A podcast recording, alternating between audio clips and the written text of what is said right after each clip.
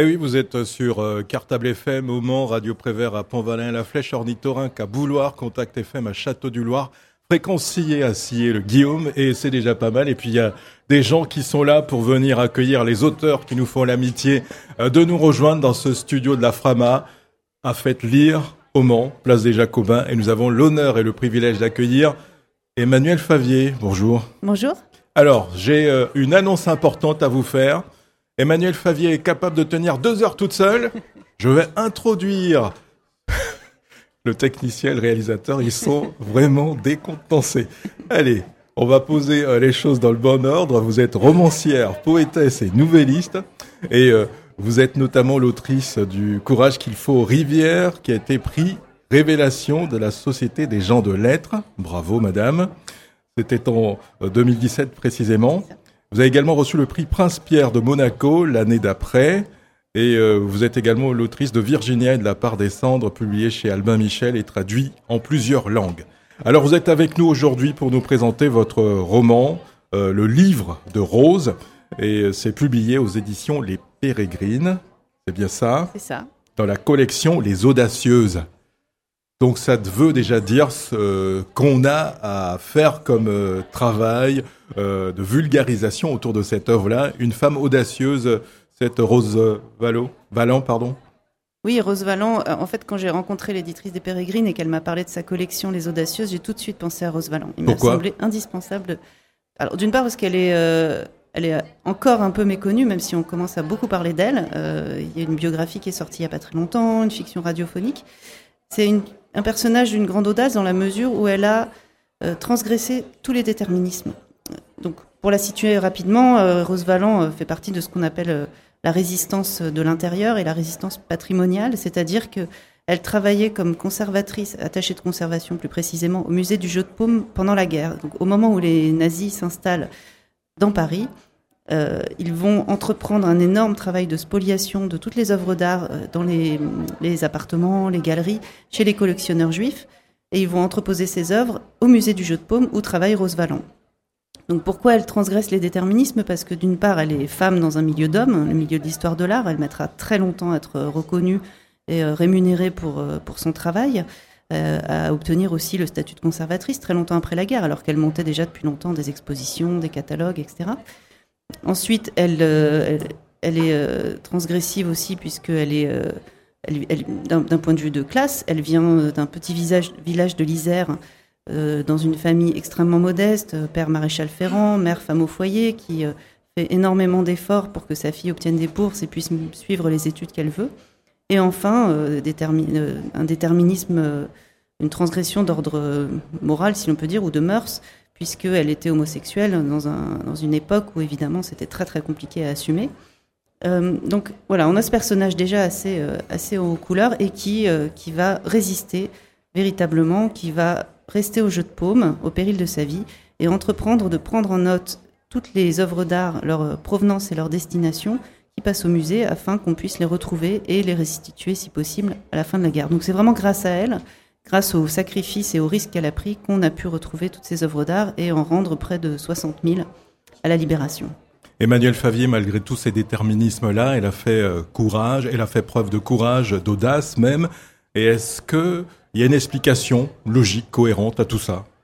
Alors, il faudra entreprendre une psychanalyse de Rose Valland. C'est, presque que je tente avec, avec ce livre qui n'est pas une biographie du tout au sens classique. hein. Euh, je- vraiment, je, je, je, je ne suis pas historienne, je ne suis pas biographe, je suis euh, avant tout romancière. Donc, je ne peux pas dire non plus que ce soit une fictionnalisation de son, sa vie, de sa biographie, pas du tout. Je, n'avais pas envie d'inventer euh, autour de Rose Valland. Je l'ai découverte en réalité euh, il y a quelques années en écrivant mon précédent roman, La part des cendres, que vous avez cité, qui est paru l'année dernière aux éditions Albin Michel qui traitait de la question des spoliations et des restitutions. Donc évidemment, on ne pouvait pas ne pas croiser Rose Valland. Euh, et déjà à l'époque, euh, s'agissant de, parler de Rose Valland, j'avais pas envie d'inventer. C'est-à-dire qu'il y, a pas mal de zones d'ombre. hein. On a très peu de, on a des archives euh, officielles, administratives, énormément à son sujet, mais très très peu d'archives personnelles. On a quelques lettres, mais le plus important, à savoir la correspondance entre Rose et sa compagne Joyce, a disparu. Et ma- malheureusement, c'est à cet endroit-là qu'on aurait pu trouver une mine d'informations sur, sur, sur son intériorité, son intimité. Et c'est ça qui nous aurait permis de savoir d'où venait ce courage, d'où venait cette force. Après, on peut broder, imaginer, voilà, cette personnalité qui a été confrontée peut-être très tôt à la solitude. Elle était fille unique. C'est pas anodin, je pense. Elle n'a pas eu d'enfant non plus, ce qui est très important pour moi aussi dans ma réflexion et dans, la forme que prend ce livre, puisqu'il s'agit d'un journal tenu par une documentariste euh, contemporaine, donc qui, veut, qui veut faire un film sur Rose Valland et qui enquête. Donc c'est son journal d'enquête euh, qu'on lit. On suit la, démarche euh, de recherche, les tâtonnements de la chercheuse qui ont été les miens, évidemment, de cette documentariste qui parallèlement mêle à ses questionnements sur Rose Valland, à l'histoire de Rose Valland, ses propres interrogations intimes sur la question de la transmission, de mhm. l'héritage, de la, du rapport entre création et procréation, puisqu'elle-même se pose la question d'avoir un enfant ou pas. Voilà, donc c'est vraiment ces problématiques-là que j'avais envie de traiter, qui m'intéressaient chez Rose Valland et qui sont inattrapables dans l'intimité, donc on ne peut que projeter. Et c'est ça la littérature. Ce que fait la littérature, c'est qu'elle prend des formes, elle se glisse dans des, dans des coquilles, dans des écrins euh, documentaires en l'occurrence, euh, historiques, pour, euh, pour déployer une vision du monde, pour essayer de comprendre, alors l'écrivain pour se comprendre lui-même probablement, et pour comprendre le monde, et pour permettre au lecteur d'en découvrir davantage sur lui-même. Et le livre de Rose, pourquoi ce titre-là? Parce que parce que c'est précisément, euh, justement, il ne s'agit pas d'un livre, il s'agit d'un film. C'est-à-dire que la, la documentariste, j'ai fait volontairement ce choix de choisir une documentariste et pas une romancière. Déjà pour éviter l'identification à la personne qui écrit, c'est-à-dire moi-même, mhm. mais aussi pour. Euh, alors, ça s'explique après dans, le, dans, le, dans le, la manière dont elle mène ses recherches, le rapport visuel qui est très important pour moi aussi dans, dans l'écriture. Et donc, c'était. Ce film devient un livre. Il y, il y a cette dimension-là. Et c'est aussi le livre au sens de de déployer, euh, déployer un monde, déployer un univers, feuilleter l'existence de Rose, livre presque au sens euh, le livre avec un grand L, c'est-à-dire le, livre des origines. C'est marqué comme ça sur euh, la couverture. Bien sûr, et cette majuscule m'importait. Donc c'est lire Rose Valland, lire ce destin et essayer de peut-être de comprendre quelque chose du monde et de soi-même en lisant ce, le destin de ce personnage exceptionnel. Il y a des mots qui reviennent dans votre bouche. Plusieurs fois, je notais à chaque fois que ces mots reviennent transmission, création, héritage et vous parliez de déterminisme. En fait, euh, tout ça n'est pas antinomique finalement. On peut avoir ces déterminismes-là et puis aussi se déployer, s'émanciper. Exactement. En fait, je crois que c'est le sujet de tous mes livres. Euh, depuis, euh, c'est mon quatrième roman. Et je crois que finalement, c'est cette question-là, ce sillon-là que je creuse, la question de la liberté versus ce, dont, ce qu'on nous donne dans les mains quand on arrive sur cette terre, ce, qui, ce dont on peut faire un fardeau, euh, ce passé, cette histoire qui nous dépasse, euh, ce transgénérationnel, cette, euh, cette généalogie qui peut parfois nous écraser, mais dont on peut aussi faire une force. Il ne s'agit pas évidemment de la nier, il s'agit parfois d'essayer de la comprendre, mais aussi d'accepter qu'une part, une part ne pourra jamais être attrapée, ne pourra jamais être saisie ni comprise. Elle fait partie de nous, on ne se débarrasse pas de, de, ce qui nous précède. En revanche, on décide dans une certaine mesure de ce qu'on en fait.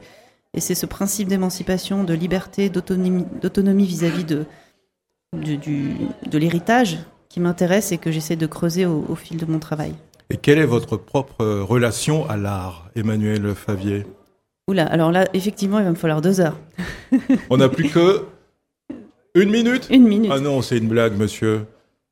Une minute, reste une minute qu'il affiche le monsieur. Alors, tout simplement, euh, là, je pense que c'est c'est ce qui c'est ce qui se déploie aussi dans le discours de la narratrice, mais c'est ce qui nous sauve chaque jour. En tout cas, personnellement, c'est c'est ce qui me permet de continuer à exister et à croire un petit peu en l'humanité aussi, qui est parfois tout de même assez désespérante.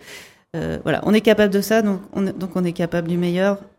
Et ça, ça, voilà, ça redonne espoir. Et c'est ce qui me permet aussi de justifier un petit peu ma propre existence à mes propres yeux ça m'aide, voilà, ça me sauve et, j'espère que écrire des livres permet d'aider un petit peu d'autres personnes. D'autres projets euh, en vue? Ah oui, oui, oui, je suis en train d'écrire mon, donc mon, quatrième roman pour Albin Michel, donc qui sera le cinquième. Euh, ça, va parler de quoi? Oh là là, je sais pas si j'ai. Un scoop pour les radios de la Frama. Allez, on est entre nous. Répétez pas, hein, surtout pas, répétez. Alors, je vais dans un univers très très particulier puisqu'il va se passer en grande partie à bord des sous-marins. Ok. Voilà. Merci. On va pas répéter. C'était Emmanuel Favier, le livre de Rose, on vous le conseille, publié aux éditions Les Pérégrines, et le message aussi en creux, allez voir les œuvres, quelles qu'elles soient. Exactement. Merci Emmanuel Favier. Merci. Merci à vous d'avoir assisté à ce plateau radio. D'autres suivront sur les radios de la femme.